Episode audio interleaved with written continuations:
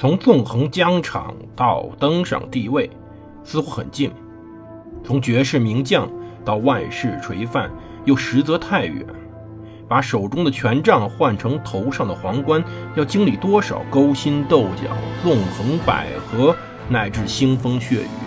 请收听蒙头读书的《拿破仑传》。欢迎大家收听蒙头读书，大家好，我是胡蒙，这里是《拿破仑传》。我们今天接着上回讲故事。如果大家觉得本节目值得一听的话，一定要点击订阅及赞赏按钮，如果转发更是感激不尽。我们接着讲之前的《拿破仑法典》。其实我们再说一遍，《拿破仑法典》往大了说是个非常大的、广泛的定义，我们会介绍这一点；往小了说，实际上就是民法典。但是我们又不止仅仅介绍民法典，还有的《拿破仑法典》中有个重要的一小部分，也不算法律的东西，叫做一些规范。什么规范呢？度量衡。其实当时法国其实问题不只是一个简简单单法律不统一的问题，是很多东西不统一。非常非常多东西是不完整的，比如说语言，比如说有些地方的语言非常乱。你我们一直认为法国不就说法语吗？不一定，法国南方还有地方说加泰罗尼亚语的，还有说欧西坦语的，当然还有说其他的一些其他语言的，语言的不统一也是问题。而语言不统一只是个表层问题，更深层的是，由于各个地方、各个市的行政、司法、警务、税务等等的不一样，导致各市的单位不一样。比如说，法国之前有什么单位呢？叫做容量单位，叫做赛节。这个赛节呢，一般相当于八十五公升。但是这八十五公升的东西，这一个赛节有多大？竟然在法国的。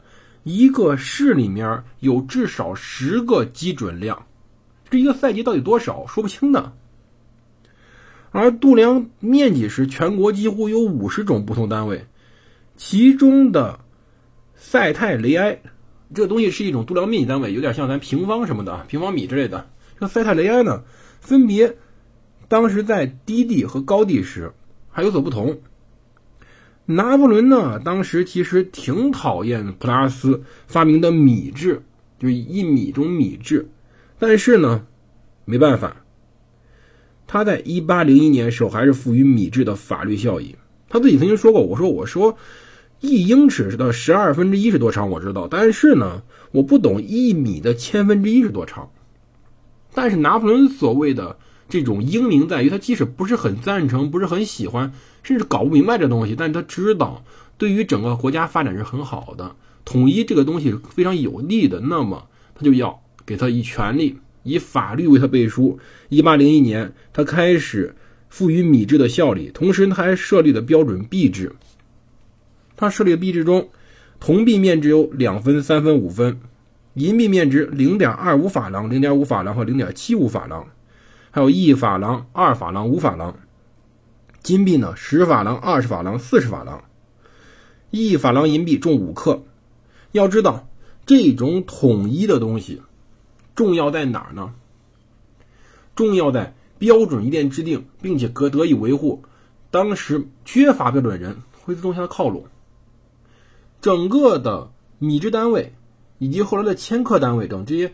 我们现在所说的公制单位，实际上就是法制单位，迅速传遍整个欧洲，而法郎也迅速传遍整个欧洲。通过他自己法国自己强大的文化能力，以及后来拿破仑的征讨，这种单位迅速成为了欧洲的标准单位，而这种标准单位又通过各种情况下迅速传遍全世界。所以说，现在绝大多数国家大家用的是公制单位，都是米、千米，或者说公斤。或者说千克克，平方米平方千米，但是呢，有有几个国家例外，比如说英国，比如说美国，尤其美国最甚。美国整个制度非常之混乱，美国现在竟然还在用华氏度，所以说大家非常懵，就是华氏度一度到底多少呢？天晓得，反正我现在能搞明白一英里等于多少。能搞明白一磅等于多少，但是一华氏度等于多少摄氏度不会算，不好意思，我觉得挺复杂的。单位不统一经常造成误会，比如说，甚至说当时的美国科学家经常因为算错而导致火箭发射事故，把摄氏度和华氏度弄混弄混了。而我们现在中国所使用的，实际上主流的还是公制，只是辅之以市制，就是我们经常还说尺啊、斤呐这种单位，但是我们更多的时候说千克、说公斤、说米、说公里、说千米等等这些单位。这个统一实际上有赖于欧洲，有赖于拿破仑。所以说，我们要知道拿破仑的伟大在于他真正的规范了当时的欧洲，甚至全世界。在一八零零年这个关口上，在十九世纪初就已经做到了这一点，或者说，他即使当时还没有做到这一点，但是他为今后的统一埋下了伏笔。而当时，法国面临另外一个问题，就是语言。这个语言呢，说句实话挺头疼的。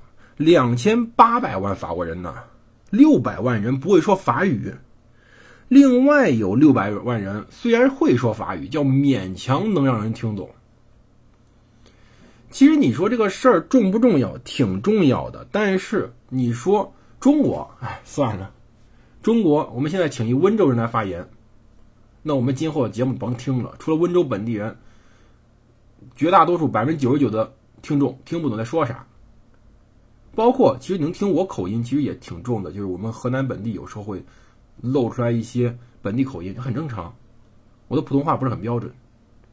其实整个的中国口音也很多，但是北方官话大家还听着可以，但一到南方的闽粤地区，一到吴语地区，那就完蛋了。身边的当时的非常好的一个朋友是。南通人，我完全听不懂他讲什么。当然，上了大学四年以后，基本能听懂了，猜也能猜懂。这就是当时的一个特点。其实中国的统一是靠文字，而法国当时文字和语言进行共同统一。但是法国呢，在北东北地区，有个占领的一些德意志地区，比如说弗兰芒呢，是说当时的弗兰芒语的。而洛林呢是说德语的，而布列塔尼说布列塔尼语。这布列塔尼呢，实际上这个词儿呢是跟不列颠差不多的。其他地方还有说巴斯克语的、加泰罗尼亚语的、意大利语、凯尔特语，还有叫做朗格多克方言的。甚至拿破仑本人听了一百多集了，想想这位哥们儿自己也不怎么会说法语，他是当时的。科伊加岛人呢，他会说的可能也是意大意大利语，但是他凭个人经历知道，他这时候学会说法语非常重要，他想出人头地，因为这官方语言。但是由他开始，法语成为了唯一的公文用语，他改革教育，只准学校用法语授课，所以这时候我们要说我们语文课本的一个问题，叫做。最后一刻，都德写的感觉特别特别的爱国主义，特别的悲怆。但实际上这个事儿呢，没那么惨。为什么呢？好像感觉当地阿尔萨斯洛林丢给德国，只准用德语教学，好像感觉他们丢了法语有多么凄惨似的。但实际上反了，这个地儿阿尔萨斯和洛林传统意义上是神圣罗马帝国内的阿尔萨斯和洛林两个公国或两个侯国，他们本身是德意志地区。这儿的人本身核心是说德语的，只是由拿破仑开始强制教育法语，所以说这个地儿一定是德语和法语的双语区。您不让人家说法语，让人说德语，这事儿没什么介意的。就好像一个比方，什么比方呢？比如现在中国强大了，中国的边境，比如说缅甸和越南边境上。人们为了更好生活，为了跟中国人做生意，一定会非常熟悉中文，他们一定会自发学习中文的。甚至说，现在中国国内的南宁这些地方，他们有人开始雇佣缅甸和越南人给自己做一些保姆啊，做一些家政的一些服务，这很正常，就国家强大后的一种吸引力吧。他们在这儿能赚更多钱，而我们可以享受更便宜的服务，这就是一种差异化的东西。而当时拿破仑强制人家说法语。但是回来的都德这个最后一刻，所以说它有点不存在的意思，这个场景很有可能是不存在的。但是拿破仑还是强制教教法语，当然他是非常重视基础教育的，他把基础教育还给了神职人员，但是对于十一周岁后开始接受第二阶段教育，可以这样说吧，就是中学，他态度是非常革命的。一八零二年五月，他颁布法令，建议建立的四十五所旨在培养未来士兵、行政人员和技术人员的公立中学。这些学校回答了如何培育一代爱国忠诚的未来领袖。所有适龄法龄法语法国儿童开始学习希腊语、拉丁文，开始学习修辞学、逻辑学，开始学习伦理学，学习数学、物理学，也学习了很多什么诸如化学和其他的当代语种。在旧王朝时代，中学。是由教会控制的，拿破仑不愿意。拿破仑希望把宗教影响控制在最低的限度。学校严格规定，十四岁以下学生要穿校服，包括蓝色短外套、蓝色长裤和圆帽。学生被分入各个连，军事化管理。那每个连呢有一个中士及四个下士，最好的学生担任上士，指挥所有连。就是说，军事化由学生负责管理。公立中学为。四千六千四百多名所谓的国家学员提供全员奖学金，但其他同学生通过入学考试后也可以就读，父母将为他们缴纳学费。在过去封建王朝，学生选择课程，但是如今教学计划只有必修课。省长、刑事法院院长、上诉法院院长监督这些学校管理，此外还有一名专职的督学。一八一三年到后面，法国的中学在欧洲已经首屈一指了。比如孔多塞中学、查理曼中学、路易勒格朗中学、亨利四世中学等，拿破仑当时开的学校仍然是法国最佳的中学。公立中学理念甚至传到远离法国地区，在西班牙、荷兰产生了非常大的效应。即使这两个国家后来反抗法国反抗最为激烈，但是他们依然选择接受法国最为先进的教育思想。拿破仑呢？当时打算在法国全境设公立中学。总的来说，他教育改革非常非常成功。可是由于种种原因，但是并没有完整的推行下去。后来呀，一八零八年三月十七号，拿破仑的重整方案推进至下一阶段，他颁布法令说开始准备建立帝国大学，由他来监督全国教育。帝国大学分为五个学院，其中包括神学院、法学院、医学院、文学院、数学与物理学院，所有老师都隶属于医院。他设计的层级包含了军事特色。拿破仑除了在当时的整个度量衡以及货币教育方面进行了统一，他最后呢，在整个的这个期间开始推进了政治的进一步改革，最重要是参议院改革。